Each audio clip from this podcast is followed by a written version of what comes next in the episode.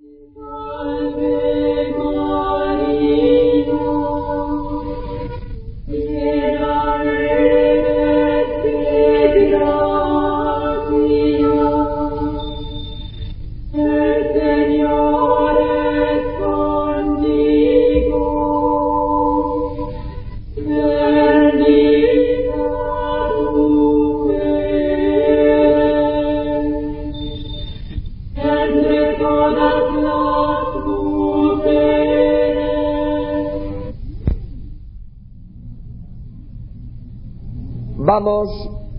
Dedicar este rato a hablar del valor de la misa. Porque a veces se oye decir, yo es que en misa no siento nada. A, la a mí la misa no me dice nada. Yo en misa me aburro, etcétera. Voy a decir algo de todo esto. Primero, eso de que yo no siento nada en la misa, bueno, es que el cristianismo no es cuestión de sentimientos, es cuestión de valores, de valores. Yo no vengo a misa porque sienta algo especial en mí. Bueno, es posible que Dios me conceda el don de, de, una devoción sensible. Bueno, es un don, pero no es necesario.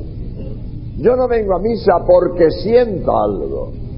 Yo vengo a misa porque valoro la misa. Yo valoro la misa, aunque no tenga ganas. No hace falta tener ganas. Yo hago no lo que tengo ganas, sino lo que valoro. Y pongo un ejemplo clarísimo. Una madre tiene un hijo enfermo. Ella está cansada, está reventada, todo el día trajinando y tiene ganas de acostarse porque está muy cansada. Pero su hijo está enfermo. Su hijo está enfermo. Y en lugar de acostarse en la cama, como tiene ganas, se sienta en la silla al lado de su hijo porque está grave. ¿Y por qué? No porque tenga ganas de sentarse en la silla. Si tiene ganas de acostarse, está reventada de trabajar. Pero valora a su hijo. Y como valora a su hijo que está grave, pues en lugar de hacer lo que tiene ganas, que es acostarse, se sienta en la silla junto a la cama de su hijo que está grave. No se trata de sentimientos, se trata de valores. Yo valoro la misa y por eso voy a misa. Bueno, es que es que a mí la misa pues no me dice nada. Eso indica poca cultura religiosa. Sencillamente, el que tiene cultura religiosa y sabe lo que es una misa, claro que le dice la misa, le dice mucho, pero el que no tiene cultura religiosa no sabe de qué va, no sabe de qué va. Yo pongo un ejemplo en un museo. Para valorar un museo hace falta tener cultura. Y cuando tienes cultura, valoras el cuadro de Goya, el cuadro de Velázquez, eh, el cuadro de Tiziano, eh, la escultura de Miguel Ángel. Si tienes cultura, lo valoras. Pero el que no tiene cultura pasa en un museo y pasa de largo, no le dice nada. Pasa de largo y no le dice nada. ¿Qué pasa? No tiene cultura. No sabe valorar los, los cuadros y las esculturas que hay en el museo. Y por eso la, el, museo no le dice nada. Pero las joyas no pierden valor porque haya personas que no saben valorar, valorarlas. Las joyas tienen un valor y hay gente que no lo sabe valorar. Pobrecitos, ¿verdad? Es su problema. Pero lo que vale no deja de valer porque haya personas que no sepan valorarlo. La misa tiene un valor, vamos a ver ahora. Y hay gente que no la valora, falta de cultura. Falta de cultura. Es que yo en misa me aburro. Bueno, ¿y quién ha dicho que la misa sea una diversión? A misa no venimos a divertirnos. La misa no es una diversión. Cuando se trata de una diversión, si me gusta voy y si no me gusta no voy. Al que le gustan los toros, va a los toros. Y al que no le gustan los toros, pues no va a los toros. Porque los toros son una diversión. Al que le gusta el fútbol, pues va al fútbol. Y al que no le gusta el fútbol, no va al fútbol. ¿Por qué? Porque el fútbol es una diversión. Cuando se trata de una diversión, si me gusta voy y si no me gusta no voy. Pero cuando se trata de una obligación, no, es que me guste o no me guste, es que tengo que hacerlo. Ah, es que no me gusta, es que me aburro. No se trata de eso. La obligación hay que cumplirla. Me aburra o no me aburra, me divierta o no me divierta. Tengo que hacerlo porque es mi obligación. Para un estudiante, ir a clase es una obligación. Para un trabajador, ir a trabajar es una obligación. Y no van porque se diviertan. Al estudiante no tiene por qué divertirle la clase, ni al trabajador tiene que divertirle su trabajo. No se trata de divertirse, es obligación. Porque si el estudiante no va a clase, le suspenden. Y si el trabajador no va al trabajo, no cobra. No se trata de divertirse, es una obligación. Y lo que es obligatorio, hay que hacerlo. Me guste o no me guste, me divierta o, no, me aburra, hay que hacerlo. La misa es una obligación. Una obligación religiosa. ¿Por qué? Porque somos personas. Somos personas humanas. Personas que conocemos a Dios. Y la persona que conoce a Dios tiene obligación de darle culto. Quien no conoce a Dios no tiene obligación de darle culto. La rata no conoce a Dios. El sapo no conoce a Dios. La planta no conoce a Dios. El pedrusco no conoce a Dios. Ni la rata, ni el sapo, ni la planta, ni el pedrusco tienen que dar culto a Dios. Pero las personas humanas podemos conocer a Dios. Y como yo conozco a Dios, tengo obligación de darle culto. Tengo que adorar a Dios. Mi obligación es adorar a Dios y el acto oficial del culto a Dios es la misma. Bueno, padre, pero yo ya, yo ya rezo todas las noches. Yo antes de acostarme siempre rezo. ¿Correcto? Muy bien. Ese culto es culto privado. Tú das culto privado a Dios, ¿correcto? Muy bien, muy bien. Pero además de persona, tú formas parte de la colectividad del pueblo de Dios. Eres un miembro del pueblo de Dios. Y como miembro del pueblo de Dios, tienes que unirte al acto colectivo de adoración que es la Santa Misa. La Santa Misa es el acto oficial del culto colectivo a Dios. Y yo, como persona que conoce a Dios, tengo obligación de darle culto, no solo privadamente en mi habitación, sino colectivamente el acto oficial de culto colectivo, la Santa Misa.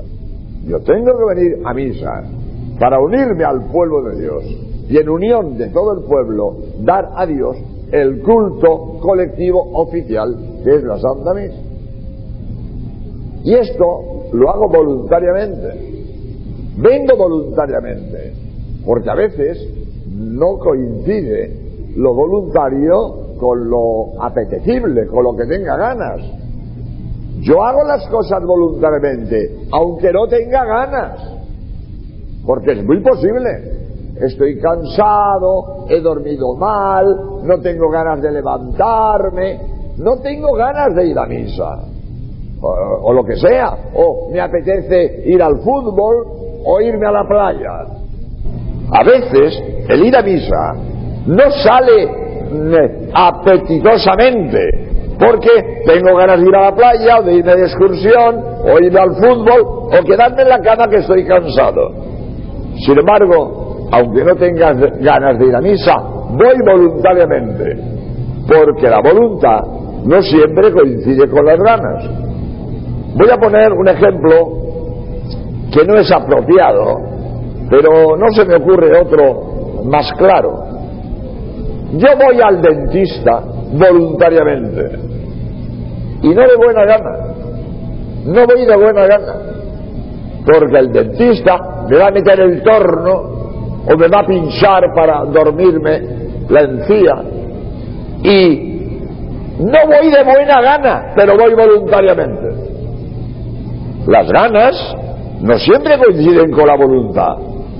Yo voy voluntariamente porque tengo que ir al dentista, tengo caries, eh, tengo ahí una, muela dañada. Yo voy al dentista voluntariamente, pero no de buena gana, porque la otra vez que estuve me hizo daño, me hizo daño. Y no voy de buena gana, pero voy voluntariamente. No siempre coincide lo voluntario con las ganas. Yo hago las cosas voluntariamente, aunque quizás no tenga ganas.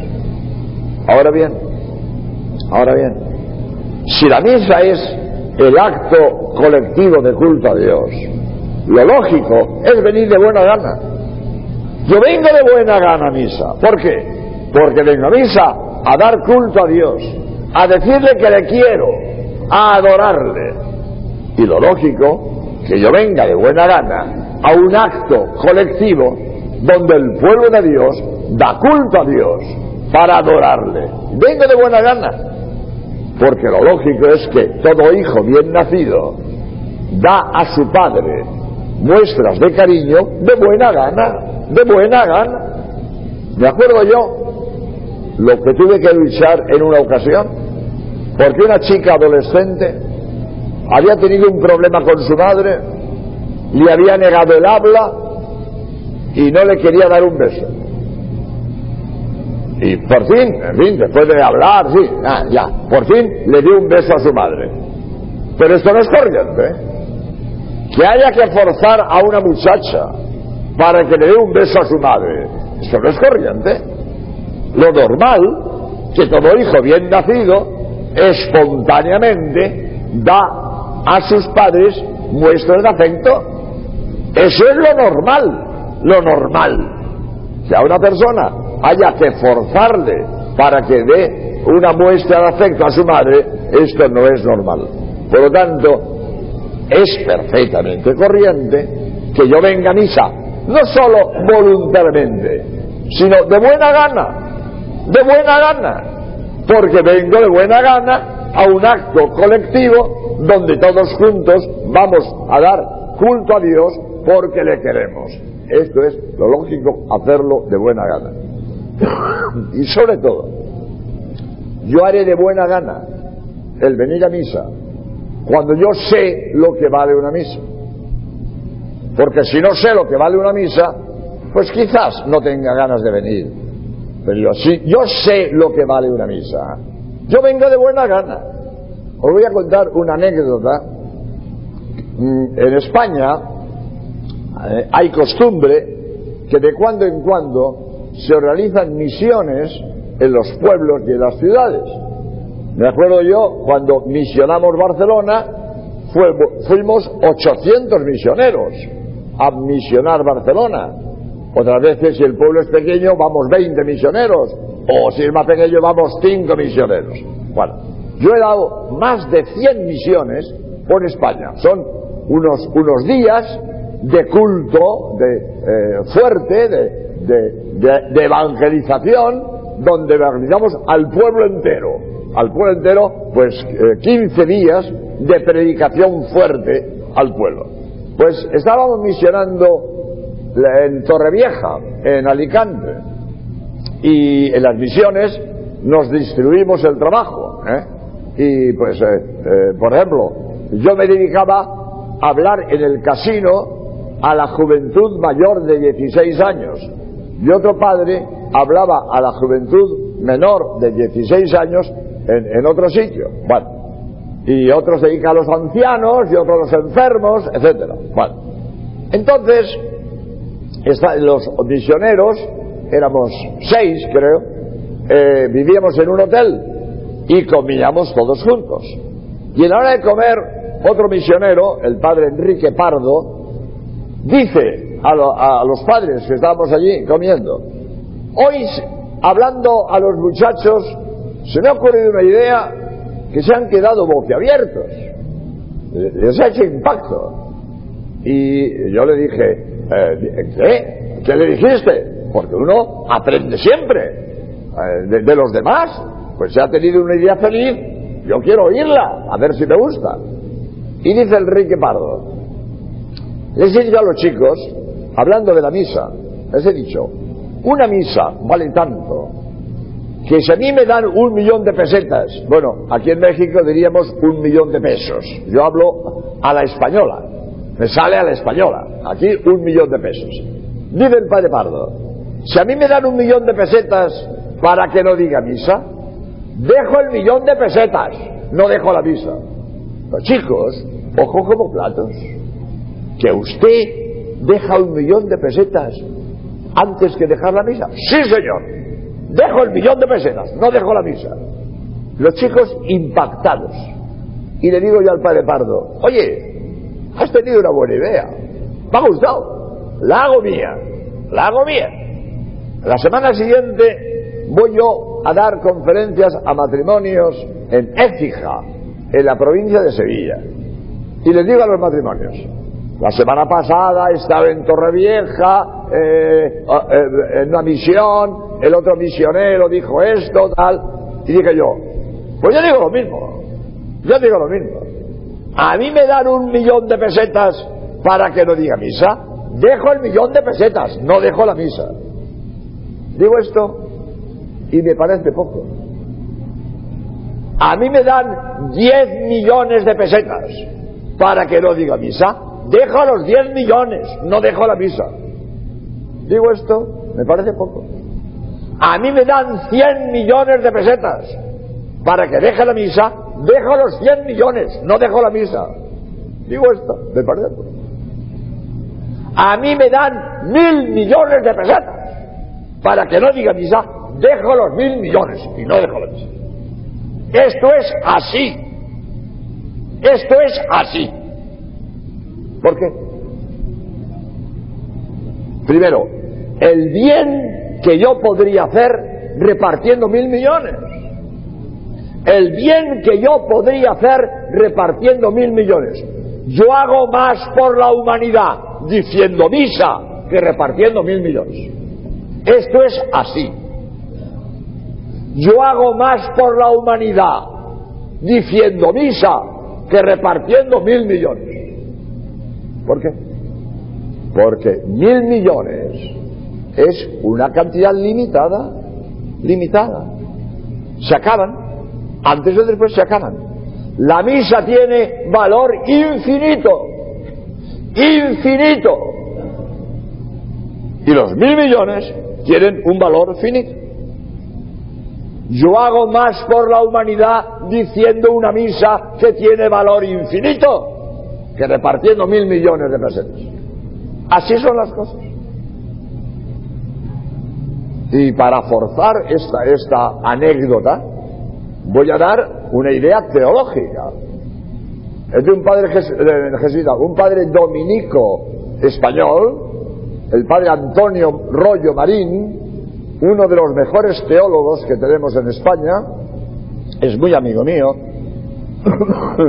y ha escrito muchos libros, todos muy buenos, todos muy, es un gran teólogo, el padre Antonio Rollo Marín. Pues el padre Antonio Rollo Marín, en uno de sus libros, dice esta idea, que cuando yo lo oí, la, la leí dos veces.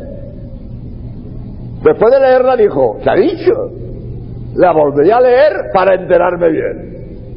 Dice el padre Antonio Rollo Marín, de los mejores teólogos que tenemos hoy en España. Dice el padre, una sola misa glorifica a Dios más que toda la gloria que le dan todos los santos del cielo, incluida la Santísima Virgen, durante toda la eternidad. ¿Será posible? Una sola misa glorifica a Dios más que toda la gloria que le dan todos los santos del cielo, incluida la Santísima Virgen, durante toda la eternidad. Así es. Porque la gloria que le dan todos los santos del cielo, incluida la Santísima Virgen, es gloria de criatura. La Virgen María, la primera de las criaturas, la perla de la creación, la joya de la humanidad, pero criatura. La Santísima Virgen es criatura. Y toda la gloria que le dan todas las criaturas vale menos que la Santa Misa, que es la reactualización de la muerte de Cristo en la cruz. En la Santa Misa reactualizamos la redención de la humanidad hecha por Jesucristo. Y este acto de la redención del mundo que hizo Jesucristo muriendo por la humanidad, esto vale más que toda la gloria que le dan todos los santos del cielo, incluida la Santísima Virgen, durante toda la eternidad. En la misa reactualizamos lo más grande de la historia, la muerte de Cristo en la cruz para redimir a la humanidad. Eso se reactualiza en la misa. Pues la misa tiene valor infinito porque es la muerte de Cristo para redimir a la humanidad. Lo más grande, valor infinito. No hay valor en el mundo. No hay nada en el mundo que valga más que una misa. Por eso, cuando sabes lo que vale una misa, no pierdes la misa, no dejas la misa. Voy a contar una anécdota. Yo en España vivo en Cádiz, en el sur, pero estoy siempre dando conferencias y una vez estaba yo en Barcelona. De Cádiz a Barcelona hay unos mil kilómetros, mil kilómetros. Hoy los trenes de alta velocidad lo hacen en 12 horas y durante el día se va de Cádiz a Barcelona, durante el día. Pero antes los trenes eran más lentos y el viaje se hacía de noche se hacía de noche, en un tren que se llamaba el Expreso. Pues un día cogí yo el Expreso en Barcelona a las 11 de la noche y llegaba a Sevilla al día siguiente a las 6 de la tarde.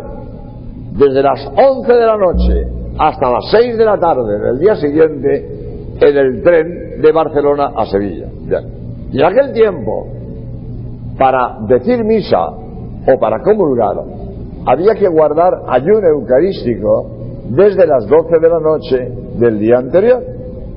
Y si querías decir misa o querías comulgar, desde las 12 de la noche no podías tomar ni una gota de agua. Ni una gota de agua. Porque si tomabas algo de comer o de beber, ya no podías comulgar, ya no podías decir misa. Pues cojo yo el tren en Barcelona a las 11 de la noche. Toda la noche en el tren, te apoyas como puedes en, una esquina, medio duermes, medio no duermes, bien. Sale el sol, ya se puede leer porque ya hay luz, yo saco mi libro y me pongo a leer. La gente del departamento pues saca sus bocadillos. Hoy también todos los trenes llevan eh, coche restaurante. entonces no había coche restaurante. La gente se va sus bocadillos. Y, estamos, llega la hora de, al amanecer, la hora de desayunar, la gente saca sus bocadillos y desayuna. Yo con mi libro. Llega la hora de comer, la gente saca sus bocadillos y yo con mi libro. Y me preguntan, padre, ¿quiere usted? No, gracias.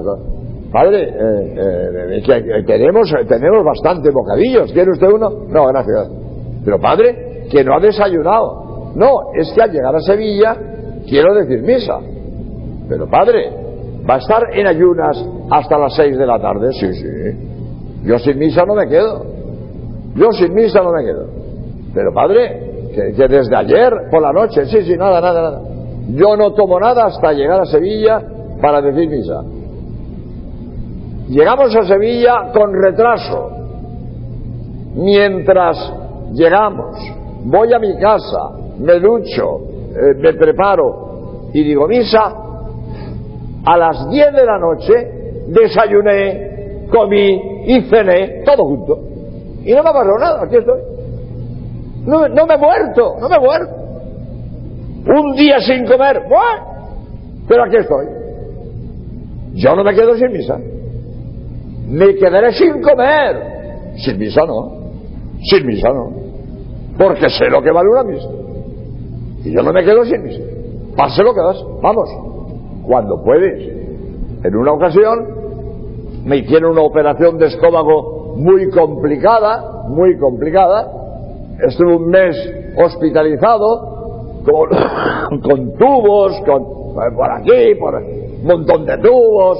Bueno, pues estoy hospitalizado con un montón de tubos, pues no puedo decir misa. No voy a quitar los tubos para ir a decir misa. No dije misa, me daban la comunión. Pero yo pudiendo, yo no me quedo sin misa. Yo no me quedo sin misa.